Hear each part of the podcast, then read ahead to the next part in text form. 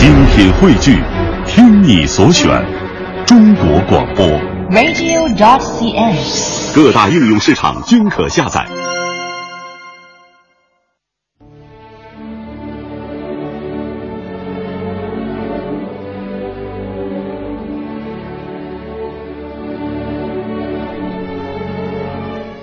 那些年，记录中国人的情感春秋。大家好，我是小婷。大家好，我是林瑞。一九八二年，谢天导演把老舍先生的《茶馆》第一次搬上了荧屏。影片既保留了话剧的精华，又打破了舞台的束缚，最终摘得第三届金鸡奖特别奖。它被认为是谢天导演生涯中的巅峰之作，也是于世之、蓝天野等老艺术家集体雕琢的精品。演员的举手投足，台词的一嗔一怒，每看一遍都觉得耐人寻味。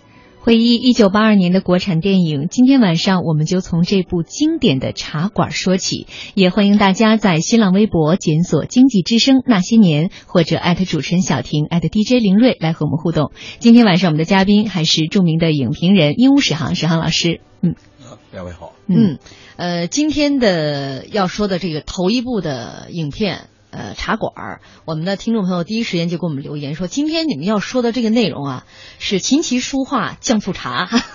对，琴棋书画好理解，酱醋茶是一顺手就打出来的。我们就是把那个茶咱倒过来，第一个来说哈、嗯，后边还还真是这样哈，一个顺序。要说这茶馆儿，呃，史航老师特别的熟悉，嗯，今天还专门带了一本书过来。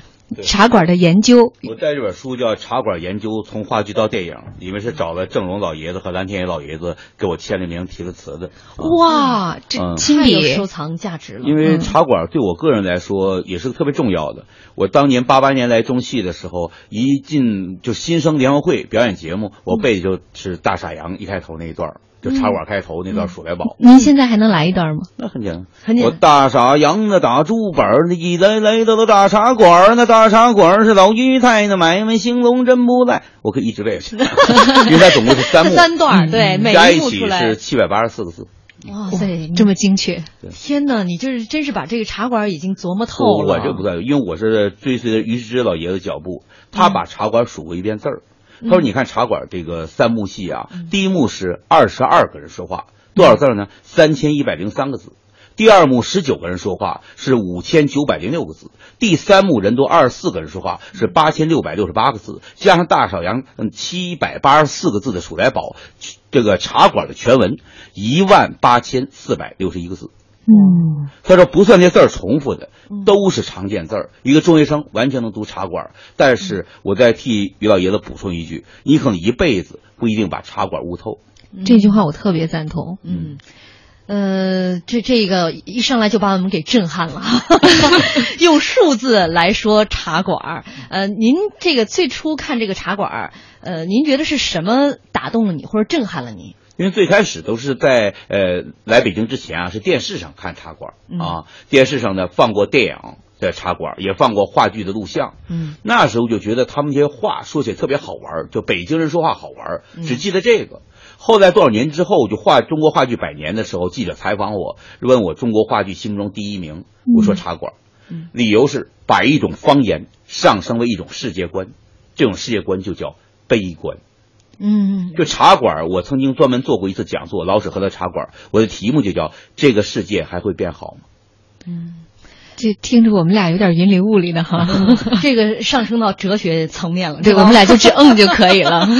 让我想到，你看这正正好是茶茶馆嘛，喝茶这个悲剧嘛。嗯，悲剧悲剧，你太 low 了，我我立刻就得从这个层面来跟史航老师来交流。呃，这幕剧这个从话剧搬到了这个电影屏幕哈，呃，一九八二年，这是谢天导演啊。这个是特别合适的，嗯，因为谢天呢，当年在重庆演剧的时候，就是四大名丑之一。他那时候演话剧，嗯、因为重庆抗战的时候吧，拍不起电影，国民政府也拍不了电影，嗯、大家没钱呢，没机器嘛，没胶片嘛，只能演话剧，电影演员演话剧。所以谢谢天四大名丑之一，他跟演茶馆的好多人都是好朋友。嗯，所以说呢，而且谢天他以后他排过豫剧的《七品芝麻官》，还有歌剧的《洪湖车队》，他特别善于把舞台剧搬成电影。他懂得戏，嗯他懂行，嗯，所以这个呢，茶馆是这话剧两个多小时，拍成电影一个半小时多点儿。居然没让人觉得少很多东西，这很大的一个功。嗯，而且呢，你这个茶馆可能跟一般的这个戏曲还不太一样哈，就是它的这个场景啊，基本上就是茶馆里面和茶馆外面这条街，就这两个场景了。这在一般电影当中实在是太少见了。对，但是呢，谢天他特别好的一点呢，他不是因为我们拍电影了就甩开腮帮子，撩起后槽牙，把整个都拍一遍，把北京城拍一遍。当然有钱拍，那时候也有街道还有一些，但他还是恪守了话剧的本分。嗯，他并不如拍很久的街道。但是蓝天野演的秦二爷一上场，骑着枣红骡子来了。那个秦二爷自己，人家那个呃也那个那个演员手记里就说：说我上场，我得记住我一路从什么胡同来，见过什么样的买卖铺户，我带着什么样的心气儿，我一路越走来越走越喜欢自己，就我跟他们不一样，我高大上，我有派。所以越走越高兴，到这儿来，一进门之前把缰绳一甩，自有人接着，咔一进来，一个亮相，就跟个周瑜似的，跟一小生一样，特别帅，觉得自己人中吕布，马中吃兔，对这种感觉，就电影保持了话剧那种亮相感。就是秦二爷。其实这部电影应该说，呃，有有很多可圈可点的地方。你比如说他的台词儿，刚才这个史航老师老师也说了，把一个这个北京的这个方言上升到了一个世界观，悲观悲观。呃，另外一个呢，就是演员的这个表演。呃，这样我们先来听一小段片段，咱们来回顾一下这个电影当中特别经典的这些台词片段。这还有王法没有了？这位爷，这位爷，听说。这位爷，咱还是莫谈国事吧，您。连鼻烟也得打外洋来，这得往外流多少银子？咱大清国有的是金山银山，永远流不完。怎么样啊？十两银子行不行啊？你来痛快的，我忙没工夫专伺候你。我看呐，这大清国是要完呢。完不完吧？也不在乎有没有人给穷人一碗面吃。王掌柜，您给照应点我那黄鸟。我给您送家去。好，哎哎，过来过来，哎见见总管，给总管磕个头，往后好好跟总管过日子。孩子，哎，这我要活的，我可不要死的。您看咱们茶馆改了粮，您那小辫儿该绞了吧？改良改良啊！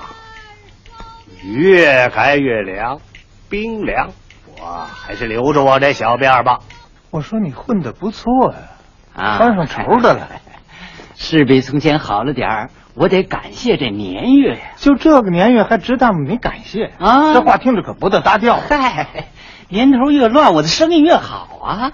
这话跟您这么说吧，这年头谁死谁活着都得凭运气，怎么能不多算算卦、相相面呢？是不是？你说，啊？您住到我这会儿恐怕，我现在啊已然不抽大烟了。哎呦，我说那你可真要发财了嘿！我改抽白面了。大英帝国的烟呐是日本的白面，两大强国伺候着我一个人，这福气还小啊？嗯，哟，二哥，您怎么样啊？我没样？我想大哭一场啊！怎么？你看见我这身衣裳没有？我还像个人呢。二哥，您能写会算，还找不着点事儿做？谁愿意瞪着眼儿挨饿呀？可谁要咱们这号的？您二位怎么样啊？瞎混呗。有皇上的时候啊，我们给皇上效力；哎，有袁大总统的时候啊，我们给袁大总统效力。现而今呢，嗯呃呃，宋文子啊，这该怎么说了呢？哦，谁给饭吃，咱们就给谁效力啊。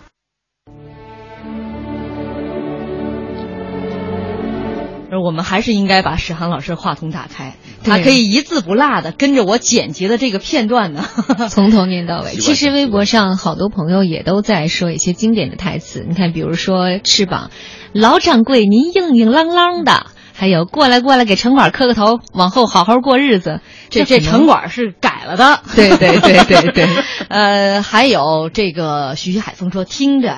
都是经典，嗯，还有这个巴黎的雪飘过东京，说这刚一听，这真的是京城的风味儿啊！还有这个马尔基斯说了，有学霸史航老师在，小平跟林瑞，你们省了不少事儿啊。其实呢，我是觉得从检察馆这个这个电影啊，是我这几天剪这个电影片段当中最困难的，因为句句都想剪，句句都不想落，没办法剪，就是都都太没画感画的，全是画感画，都是就是你突然发现一幕戏当中竟然没有废话。嗯嗯，我给你举一个例子吧。就是中间呢有一段，二德子要砸茶馆，那边那个信阳叫吃洋饭，有事直接找宛平县太爷那马五爷，一句话：“二德子，你威风啊！”这第一句，第二句是说有话好说，干嘛动不动就讲打呀？第三句，对不起，我还有事，再见。他一辈子就三句话啊，这个。但是第一，但是咱们到时间了，广告之后来讲，马五爷接着讲。乡愁是一张时间的火车票，搭在长大后的我驶向记忆中的童年。世上美丽的地方千万，唯独家乡的美无可替代，因为那里是我们的故园，是我们追寻血脉的起点。家乡曾经是贫穷的，那里需要发展。但是我们更需要留住那里的山清水秀，留住父老乡亲那一张张熟悉的笑脸。遗憾的是，过去十年，中国共消失了九十万个自然村，传统村落中蕴藏的丰富历史信息和文化景观也随之消亡。抢救乡村，抢救失落的文明。建设美丽乡村，不要让乡村只存在曾经记忆中的故园。讲文明树新风公益广告。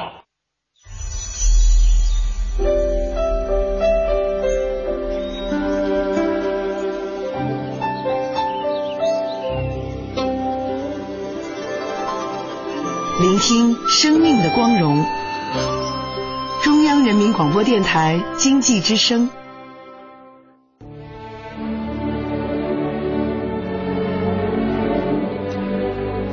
欢迎大家继续锁定中央人民广播电台经济之声那些年。本周那些年怀念八十年代系列，今天晚上我们继续来讲述一九八二年的几部。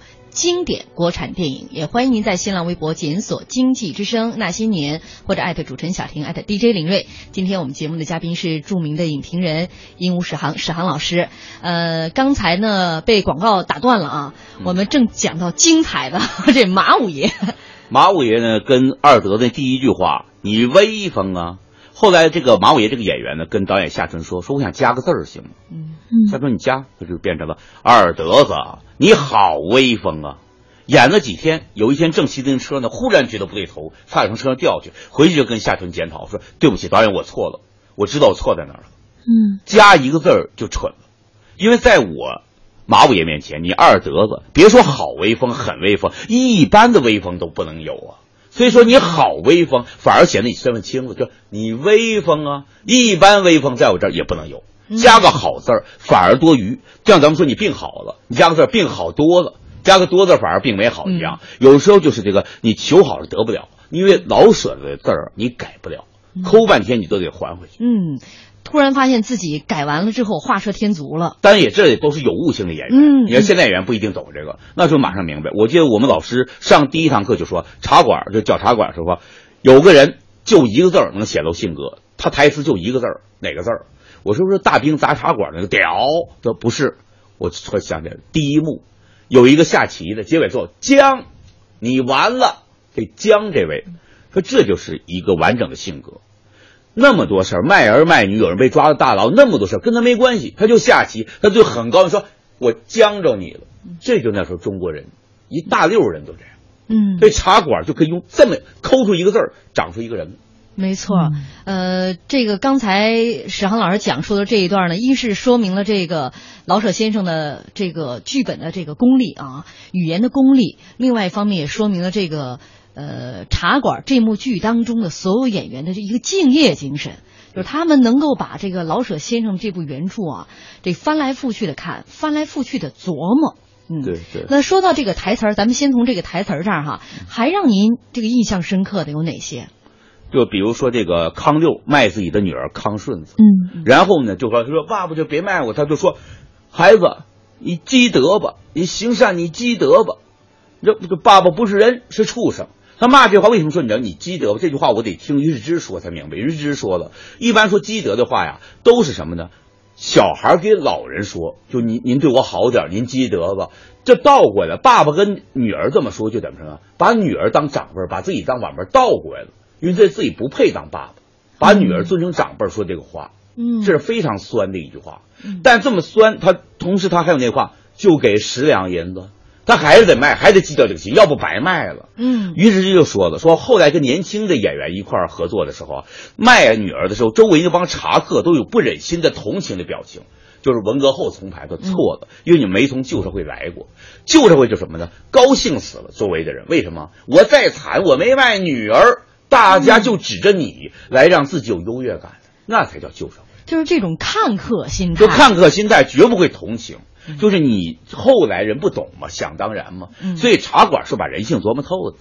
嗯嗯，这这每一点每，我觉得这部戏的就是属于每一个桥段都有戏，是不是？听完史航老师就觉得对看了这些遍出来的，就白看了。咱们看这个电影的时候，就电影改编的很好，但是人家有人说说那么好的一句话漏掉了。为什么呢？就那个那个小孙女跟那王掌柜说说，那坏人要是打你呢，爷爷会跟他们说好话呀。这句话是一辈子，就是王掌柜就这么个人，他的性格，就这个话删掉其实很可惜，因为是他性格的话。嗯，这王掌柜一辈子守着这个茶馆，六十多年的老裕泰，呃，京城这是。满九成都九成文明，都文明的这么一个这个牌子哈，一辈子做老好人儿，但是一辈子改良，也最终没有守得住他的这个茶馆儿。呃，这部戏当中有太多经典的这个对话了。我呢，呃，因为时间关系，今天刚才大家听的是一小段，接下来我再给他放一段。放完这段之后，咱们来讲讲这里面可圈可点的这些人物。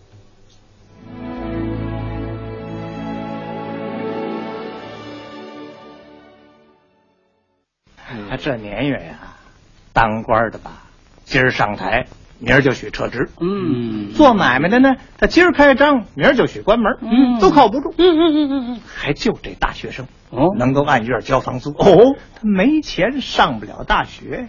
你看，今天是张大帅打王大帅，是；明天呢是赵大帅又打张大帅，是是是谁叫他们打的？是。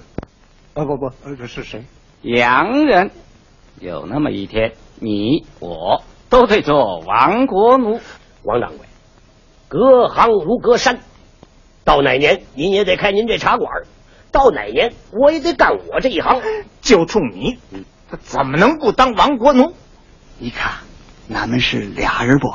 嗯，俩人。对，是拜把子的兄弟。嗯，这两个人。穿了一条裤子的交情，嗯嗯，没人笑话俺们的交情，交情嘛，没人耻笑。那你说这三个人的交情也没人耻笑嘛？哎，这怎么着？三个人？对，我说这里头还有谁呀？还有个娘们儿呢。哎呦，这不好办呐。嗯，他不，我没办过。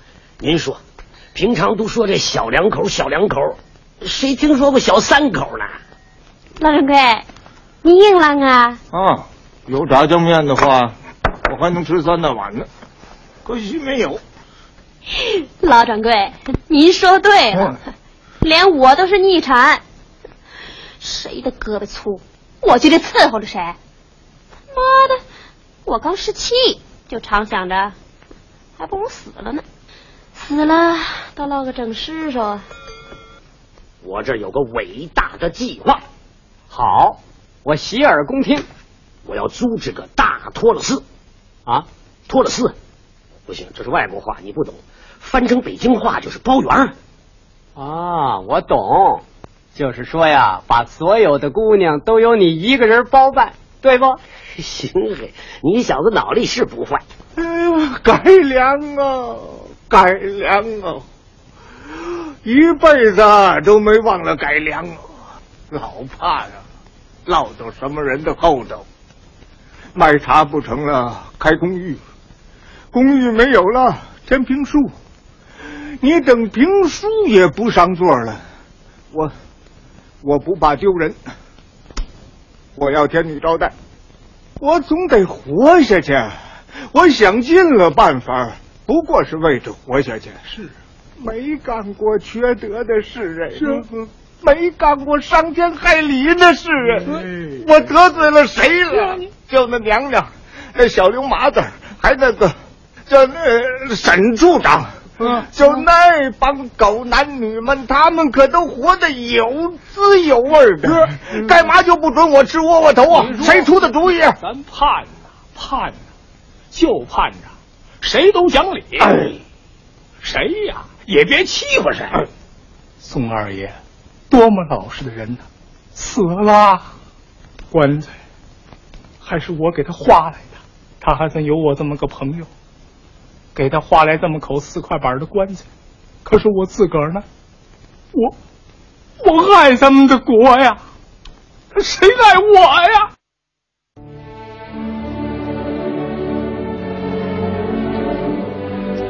微博上，程咬金 PK 胡大海说：“殷若成老师演的老刘麻子、小刘麻子，真是声情并茂，活灵活现，一个字儿绝了。”嗯，也还有朋友在这说：“哎呀，这个是一部都是男人的戏，没有美女。”马上就有网友回复他：“你忘了小丁宝了？”刚才其实，在片段里面，我们也听到了小丁宝跟老掌柜的老掌柜的一个对手戏。对，嗯，小丁宝说了。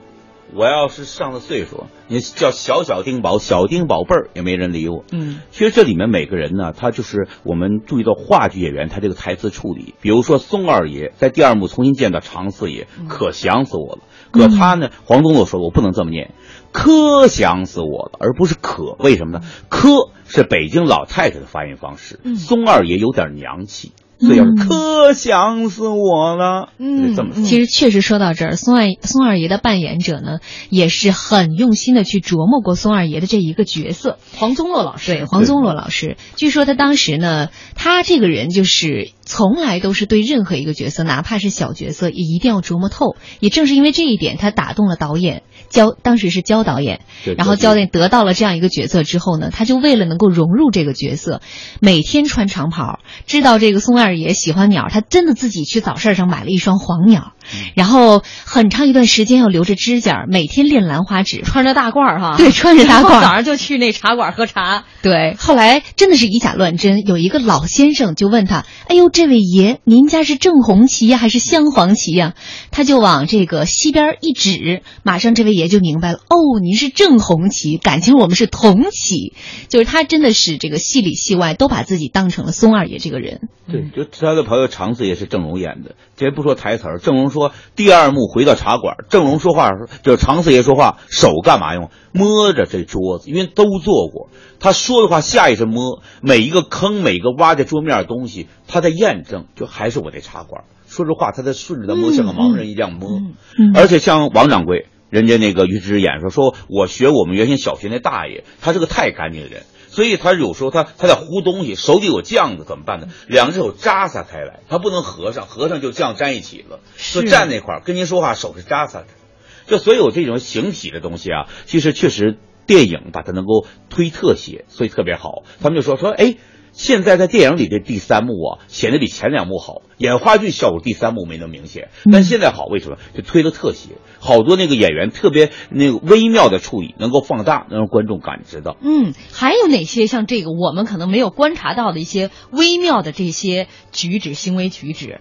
蕴藏了很多深意。对，其实这里面，你比如说这个王掌柜到第三幕，三个老头在痛说人生。嗯，然后呢，就是焦俊先生就跟说了，说你们呢，别跟对方说话，你们就跟观众说，仨人坐一起，互相不看着，跟观众说，说哎，这个说特别来神儿，因为平时就苦啊，就是不知道往哪儿倒，这么说。然后呢，说着说着就可笑，可笑你就乐，乐都乐哭了。这个于是之就夸那么一坐，背了台了。然后他开始喘息，然后该台词他得转过身嘛。焦女说：“就那么说。”话剧演员背台是大忌讳，一定让人看到你的脸。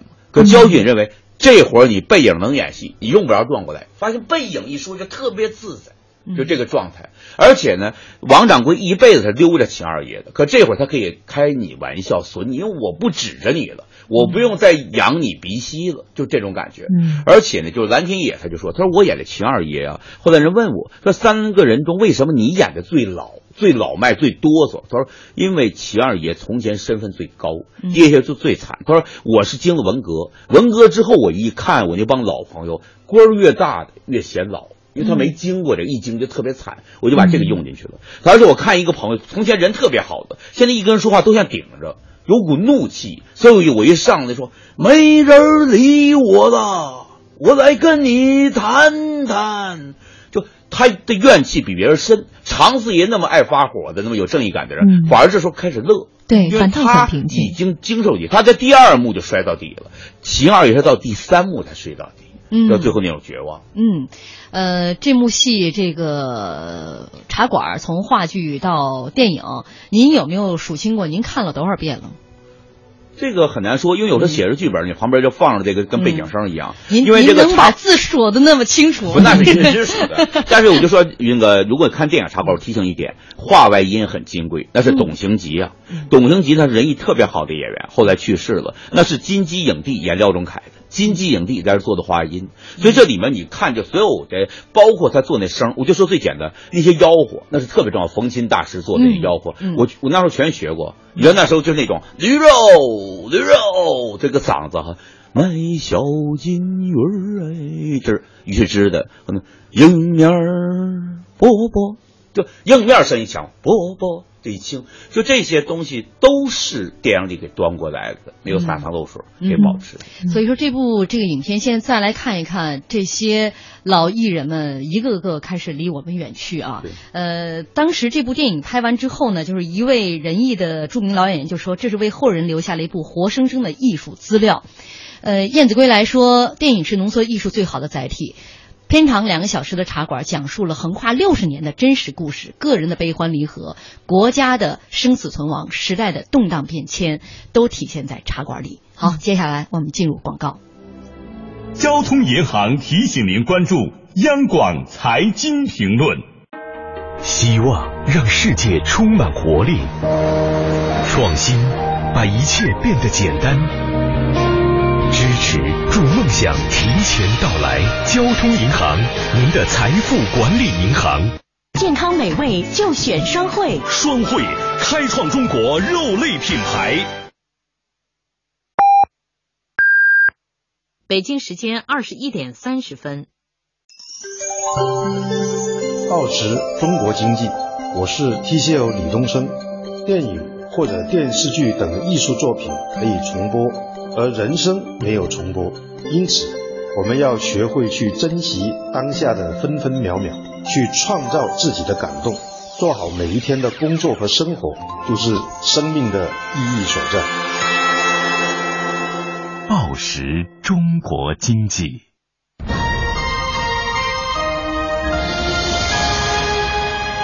经济之声。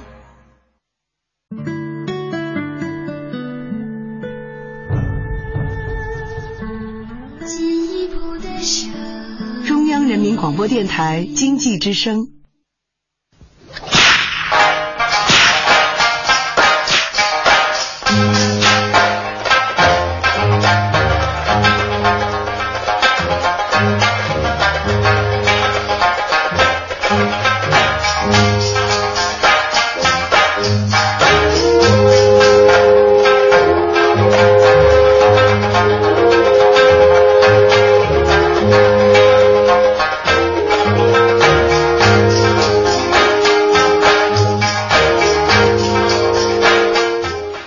欢迎大家继续锁定中央人民广播电台经济之声《那些年》，本周《那些年》怀念八十年代系列。今天晚上我们继续来跟大家一起回顾一九八二年的几部经典国产电影。也欢迎您在新浪微博检索“经济之声那些年”或者艾特主持人小婷艾特 DJ 林睿来跟我们一起来互动啊。今天我们节目的嘉宾，著名的影视评论员呃史航老师。老师，呃，刚刚。上一部啊，我们跟大家分享的是一九八二年的电影《茶馆》。接下来呢，就是广告之后，我们听了一小段这个音乐，可能很多朋友不知道这个音乐出自何处。嗯，这是电影《骆驼祥子》当中的一小段，其实也是这一听就能听出来带有明显的这个京腔京韵啊。这部电影呢，也是老舍的作品改编的。嗯嗯，是老舍的小说中最有名的。嗯，骆驼祥子。其实啊，我最喜欢的一位作家就是老舍，最喜欢的一部作品就是《骆驼祥子》，因为今天是我才袒露你的心声。对对对，我一直憋着呢，憋到现在。就这应该算是我呃小学大概四五年级看的第一部看完了一个完整的一部小说。算是那个时候，就是会对这个比较有感情，因为当时看茶馆，说实在的看不懂。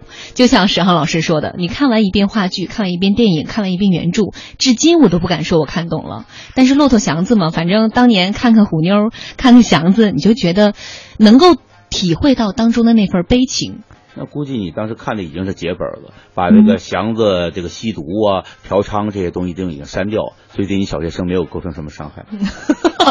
现在也没有啊，对，现在的电影版本里也没有。嗯，这部电影反正小的时候我印象当中最深的还是虎妞，就是这个北京大妞的形象，嗯、这是你以前很少在这个电影屏幕上能够看到一个这么丰满的一个人物，而且呢，就是他的那种敢做敢当，那种大大咧咧，然后呢，又是一种中下层，应该算是下层人民的那种哈，呃，口吐脏字儿啊。对,啊，然后跟这个车夫们能够打得一片火热啊，呃、站没站相，坐没坐相，吃肉喝酒，所有的痞痞习他都有，基本上，而且酒量很大呀。对对对，还发生点故事是吧？就是这样的一个女性，是我们很少见到的。嗯，其实老舍先生原著里的虎妞啊，比斯琴高娃丑。嗯你像斯琴高娃，很多观众就来信，当时给当时电影就不解，说祥子为什么不满足于斯琴高娃同志？嗯。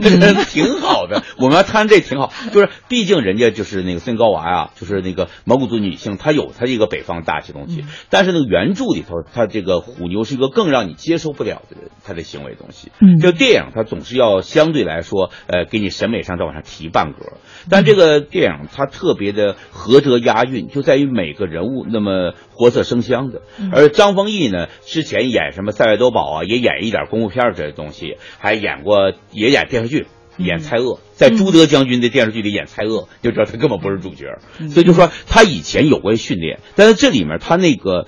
青葱劲儿，那个愣劲儿，那个容易被别人算计那个劲儿，是正好用的特别合适。嗯而且呢，孙高娃之前演了《归心似箭》，是非演玉珍演的很动人，但是在这里面呢，他是突破大的，突破非常大的。嗯而且就是比如说色诱这个祥子这场戏，跟着喝酒，嗯到最后关门的时候都甩，啪甩一只鞋，咚撞到门上，把门关上。这就是对他来说，很多东西呢，就是他的设计是特别的。准确而独特的。嗯，其实刚才史航老师说的这一段话里面有很多的信息点，比如说斯琴高娃老师，他当时是在七八年还是七九年吧演的《归心似箭》。对，其实，在那一部戏当当中，他塑造的角色是比较婉约的。据说当时这一部戏之后，很多男性都觉得要以这个标准来找对象。对，但是他马上一百八十度大转弯，演了虎妞这样一个彪悍的东北大妞的角色。嗯，当时北京大妞，北京的北京大妞，当时专门给他找到了这个单弦表演艺术家马登慧老师，嗯、专门就给他抠字眼儿啊，抠这个北京话的字眼儿，他得一点一点的学。嗯、而且最初他也很打怵，才演过一部电影，林子峰导演的这部电影就让他演这个虎妞这个角色。那他当时觉得老舍这个剧本当中这个人物离他太远了，而且是经典，不太敢挑战，不太敢挑战。但是没想到当时《北京晚报》直接把他的时装照就登上去了。这赶鸭子上架，只能接了。而且包括史航老师也说了，当时张丰毅也很年轻嘛，青葱岁月，他自己也说了，那时候那都是浓眉大眼的，就像他这样的，可能正好演演这个呃拉车夫的这个人力车夫的这个形象比较合适。张丰毅那会儿好像才上大二还是大三。嗯嗯，对对他自己也回忆，就说导演相中上完初中之后，直接进的文工团，从文工团又进的电影学院，这样。嗯，这样我们也一起来听一段《骆驼祥子》当中的这个片段。哟，祥子，虎姑娘，你想到哪儿去了？我说你让狼叼了去了，还上非洲挖金矿去了啊？哎，哪儿去？哪儿去？车份要车份，给你给你，给你，虎姑娘，得，这是我那份儿。回来少一大子儿。哎，给你添上，留着买嫁妆。小子，出门让车压死你！臭嘎嘣儿的！买辆车，嗯，到我这儿挑一辆。要买就买辆新的。我是来拉车的，不是来给你们挑水抱孩子的。嗯，我们花钱雇人，这家里的活你都得干，我就是不伺候了。什么事儿啊，胡姑娘？傻样你坐下，要不着你。我哪点不好？不就比你大点儿，也大不了多少。可是我疼你。我愿意去拉车。你个臭窝头脑袋！这是两天的车费，今儿就算交车了。人东家自个儿有车。哎，你给我回来！今儿个我连车带人都白送了，干脆说了吧，我已经有了祥子的，他上哪儿我上哪儿。呸！你他妈真有脸往外说，我都替你脸上发烧，好不要脸了！哎哎哎！我不要脸，别叫我往外兜你的事儿了。你什么事没拉过？没我，你那点钱不都填了野娘们才怪了呢！我活劈了你们！我宰了你们！我我宰了你们！我哎，四爷，这我非跟你拼了不可！不成！消消气，话慢慢说，有事儿好商量嘛。说嘛，正好当着各位叔叔大爷大妈大婶的面，跟这话说明了：男大当婚，女大当聘。就这戏棚子，您就再办一回喜事儿，大伙儿都闹个体面。你说是不是？老喽！我放把火把这棚烧了，也不能留给你用。告诉你吧，你就是把这个棚子烧了，姑奶奶也要吹着打着坐着花轿出这门。嘿，狗子啊，祥子哥，少见呐！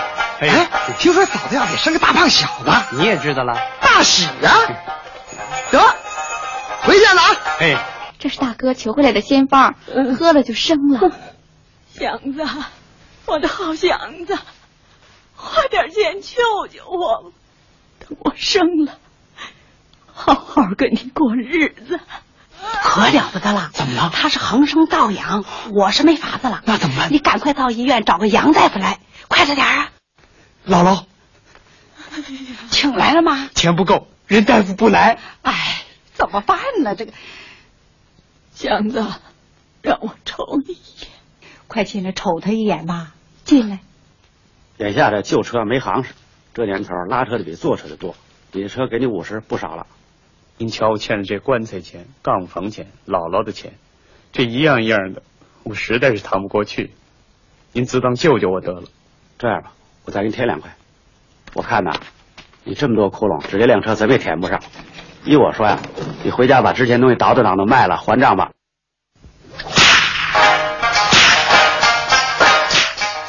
其实通过这个片段，大家应该能够听出来，这个祥子这一辈子就想有一辆新车。啊，他这追求也真是特别执着，真的是特别执着。就是老舍先生的作品呢，他往往给人物一个指望，然后始终跟那个指望隔着。其实他跟茶馆有有这个都是想好好过日子，但都跟指望隔着那么一点，死活够不着，就一步之遥。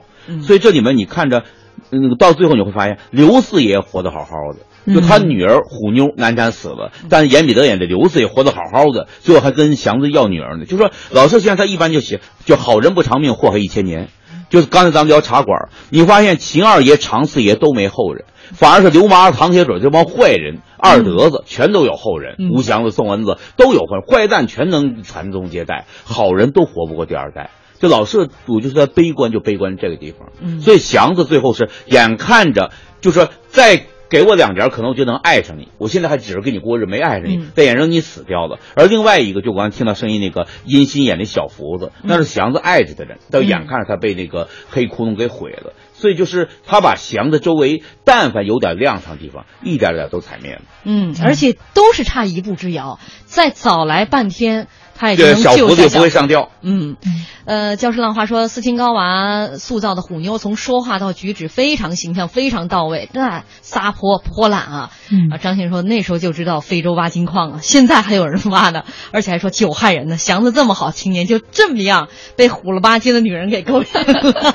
但其实啊，后来这个接受采访的时候，斯琴高娃老师说，现在自己还是不忍心看虎妞，是因为实在是形象太丑了。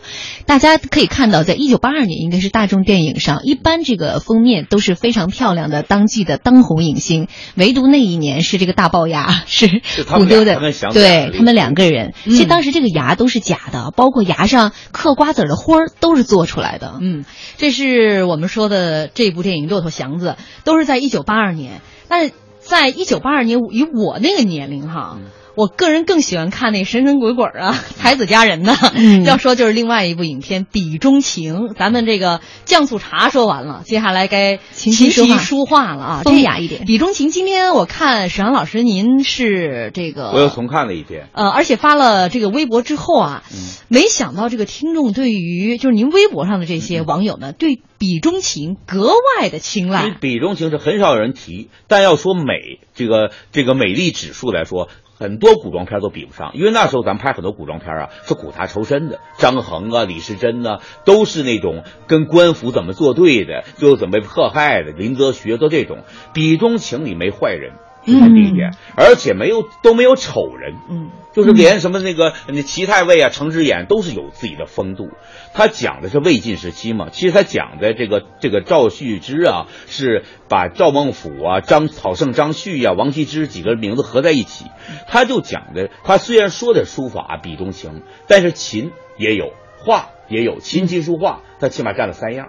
嗯所以他其实就把古中国古文化的美好东西都在这儿展示，而且呢，它又是一个喜闻乐见的好的结局。中间让我们回头看，就觉得现在这么多年被骂成那样的那个各种鸡血狗血的古装片儿，达不到当时那种温存和那种细节的美感。嗯嗯。但是我想非常这个肤浅的说一句啊，除了琴棋书画，我就看着这女演员漂亮来着。今天看剧照，我依然觉得她真的是特别漂亮。你难道没有发现那男主角是白龙马吗？真的呀，这个真是但是这样西游记当中的白龙马。那个女主角呢，赵静当然很美了，嗯那天飞吧足球啊，也是那个这个呃，她是一个呃，本身就是个古典的脸蛋型，那个这个古典脸蛋啊，古典眼神儿，赵静。然后他的小妹呢，又是朱碧云，那是演过胭脂的，呃，《聊斋》的这个其中的一对对对。一一部啊，对，所以就说他们这个美美女这边，而这个呃这个大女婿就主人公嘛，是王伯昭演的，也就是咱们《西游记》中的白龙马。而且呢，他这个二女儿环树的扮演者又是池中瑞，又是《西游记》中的唐僧的扮演者，西游记》三个唐僧嘛，嗯所以实际上是白龙马跟唐僧师傅在他俩变成了妯娌是吗？这才是女儿国呢，你知道吗？其实讲的就是这个三个女儿最终是都。这个跟三个夫婿啊，这是一段美好姻缘的故事。嗯，特别是这个画面当中的才子佳人，花好月圆，门当户对。而且这他那里面就是他古文化特别有型。你比如看着，一般咱们说爬泰山，要咱们可能背身裤衩都觉得累，人家宽袍博带，咱走着这衣冠楚楚走着，看着日出，然后一到那摩经崖上，看着那个，因为他喜欢书法嘛，嗯就那么帅的帅哥，马上在那儿开始满地打滚，沿着斜坡打滚了。就他那种狂放，一激动就直接跑到海边儿。就是他呢，有人说这个他的风格又比较清雅，像明清，不像魏晋。魏晋很多狂头，呃，狂声嘛，嗯，就 Beatles 那种感觉，摇滚范儿。但是这里面呢，他是也有狂，也有飘逸，两样东西都有。嗯，但其实当时啊，这些演员里面，因为整个故事它是围绕着这些书法家们进行的演绎，所以这个演员呢，其实在演完这一部戏之后，都练得一手好字，包括该弹琴的弹琴，该作画的作画都学到了。嗯、哦，所以那个时候，这个就一部电影有很多电影之外的功夫需要演员去琢磨的。对，而且这里面就像当年于世之，人家谢晋找他演曹操赤壁之战嘛，说你先给我半年，我得把魏碑练好，就字儿练好，先不说别的。嗯，所以你看这个比中情，他讲书法的东西，他其实把著名书法家的生活中的故事都有了。包括王羲之跟鹅的关系，两只大白鹅非常抢镜。我中间最好看一段戏就是，那个这个赵旭之养着鹅，鹅跑在追鹅，那个那两个鹅又很流氓，直接钻到了女主角这个这个齐文娟的裙子里头去。然后呢，这个这面在差不多掀裙呃掀裙子来抓鹅，然后嗯。臭流氓，哎哎呀 大美女，然后就它这里面喜感东西都有，而且呢，它这里面有一个特别重要的，就是说我为什么它没有坏人，它不是梁山伯祝英台旁边弄个马文才，它在里面就是。呃，有句中国有句老话，不服高人有罪，就人家比你强，你这里没有嫉妒的、嫉贤妒能的都没有，那么多高人没有一个矮人和小人，嗯。所以他里面就你写这么好，那我要比你更好，我怎么去做？比如说中间有一段，这个戚文娟要开自己的未婚夫的玩笑，就你不老觉得你字儿写的好吗？我先让长得特丑的一个人在那卖字，你觉得他不行吗？其实是我在那写，偷偷写。躲在帘子后面在写那个字，然后，但是你当说了，说要是你这个人，你这个你字儿写的好，我给你下跪。就一看这个字儿，当然他上当了，马上他就下跪，就是愿赌服输，而且见到高嗯高人的字儿，那马上就是服，没别的。嗯这这里面是很动人的。那当时呢，这个剧组也是请来了这个上海书法家协会的一位老师，专门来指导他们他们有书法顾问，怎么拿笔，写字的时候应该是什么样的一个心态。赵静当时每天要练半个小时到一个小时，结果这部戏拍完以后，他就坚持开始写了。除了写字之外，古琴、身段儿都得学，都得练。王伯昭说他一边拍戏一边练这个悬腕。嗯影片当中有一个镜头，就是赵旭之大笔一挥，写下“飞舞”二字。但是那时候没什么特技呀、两个字是他亲自上阵写是。在那个白墙上写的，而且那段他是什么呢？先看别人舞剑，这是公孙大娘舞剑，张旭开悟的那故事，按在他身上。看人舞剑之后干嘛？一下冲到庙里，冲到庙里干嘛？一小和尚特无辜，本来在写字，一把把人笔夺过去了，转身出来，在大白墙上就写字儿，说然后就跑到海边去跳舞了，说然后对着日出就属于。悟道了，就这一刻这种狂喜，艺术家的狂喜感，就是特别有说服力。嗯，而且据说当时啊，这个选角儿肯定是也要下一定的功夫的。赵静老师非常漂亮，据赵静老师回忆说，其实当时她是亲自上阵去选夫婿。就据说当时这个应聘夫婿的这个呃人也是很多，后来导演就实在是挑的眼花了，就跟赵静说：“你看哪个顺眼，你就把它挑做你的夫婿吧。”所以到现在，这个王老师说还是很感谢赵静老师。对，其实那里面就是王伯昭什么，为什么他都那么帅？两种帅啊，白龙马跟唐僧两种帅。因为那时候，比如他是，其实他是王羲之的这个原型嘛，原型王羲之嘛。王家那帮男子，咱们中国有个成语叫琳琅满目，那就是王家这帮孩子，是哪个拿出来都是艳压群芳。可是这个成语现在不是在形容这个商品琳琅满目吗？所以最早是形容商品帅一样哥抢手。哦，所以这里面你看到就是他们每个人那种气质的东西，呃包括那个呃齐家的二姐呃齐玉娟，就是那是喜欢练武的。就是那个一会儿舞枪弄棒，最后还呃女扮男装的那位，就他有他的好玩的东西。他大姐夫私闯他们家来找大姐道歉嘛，就是然后他拿宝剑原地画个圈，你在这等着，完全《西游记》手法，就是孙悟空跟唐僧的。不能出去，出去 妖怪就能吃你了。对对对。晚霞秋月说：“老电影真是耐人寻味，百看不厌呢。现在这电影为什么就没这味道了呢？”还有朋友说：“这部电影真是文人雅士的小清新，小清新型的。然后那年那人说：“看来唐僧想通了。而且那里面就是他那个制作之精良啊，你就不用说别的，就是他那个用那个苏东坡画扇子那个典故，他那扇子用的都是六角扇，是那个时候，他可不是用明清那种折扇，你要知道。而且你看那站那个那个那四个字儿，那完真是王羲之体的。所以永字八法嘛，那中间带个永字儿，这样的话你就是这个赵那个赵居之写的不好嘛。然后呢，他的未婚妻那个这个那个这个谁呃戚文娟儿，他会说你这个之字儿和这个永字儿这两个点儿都写错了。才能损他，知之为知之，不知为不知。你既然都不知，你为什么叫赵旭之？嗯，就这些地方，我就看有一个评论说说，我想起那段说你为什么叫赵旭之的时候，说我当时在电影院看，旁边哥们乐的，旁边他不认识的人，他只是拍人肩膀乐的。就那个时候，第一点真有文化，大家为这些段能乐出来，不像现在觉得脑残段子才能乐。再一点，那时候真是一个。太平年间，人人之间的祥和，素不相识人拍人肩膀乐，那人也挺高兴。嗯就那个时代，就是那时候天总是很蓝，日子总过得太慢。嗯，就是让现在打起来了，就是影片影片中跟舞台下特别和谐，就是一片祥和。你看看，就美好。他而且你就说吧，他们这个外景在哪儿拍？因为后来我看天涯的帖子，有人说，哎，就在我们村儿拍的。他们在哪儿啊？在绍兴拍的。绍兴那不就是王羲之的旧游之地吗？嗯，所以选址也非常有讲究。嗯，对，所以这个就是都扣的特别准。好，说完了琴、书、画，接下来咱们得说棋了。对。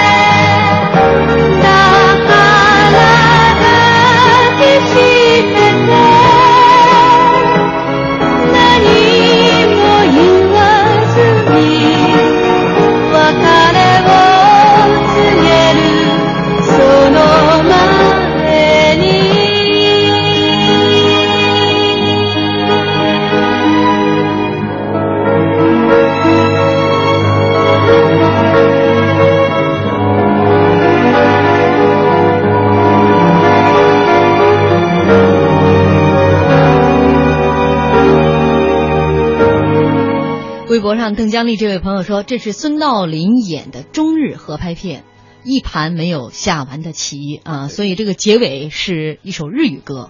嗯，大家都是高手啊，一下就听出来了。嗯，这部电影呃，据说在一九七八年应该是赵丹去日本访问，然后有了这样的一个合作意向。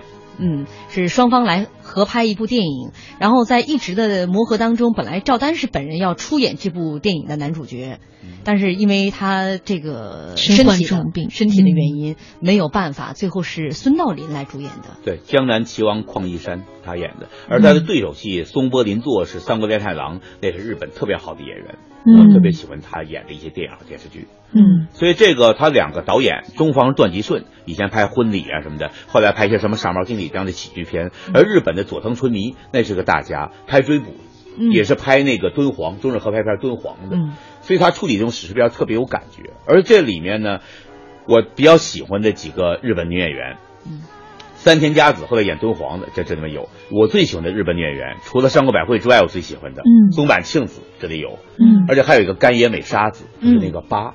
就是那个呃，邝义山的儿子邝阿明的那个未婚妻。未婚妻，这个我特别想说，因为我当年看大陆电影的时候啊，看过就是拍完电影之后大家告别的有一张照片就是俩人在沙发上坐着，一个侧着坐的，一个坐在沙发里。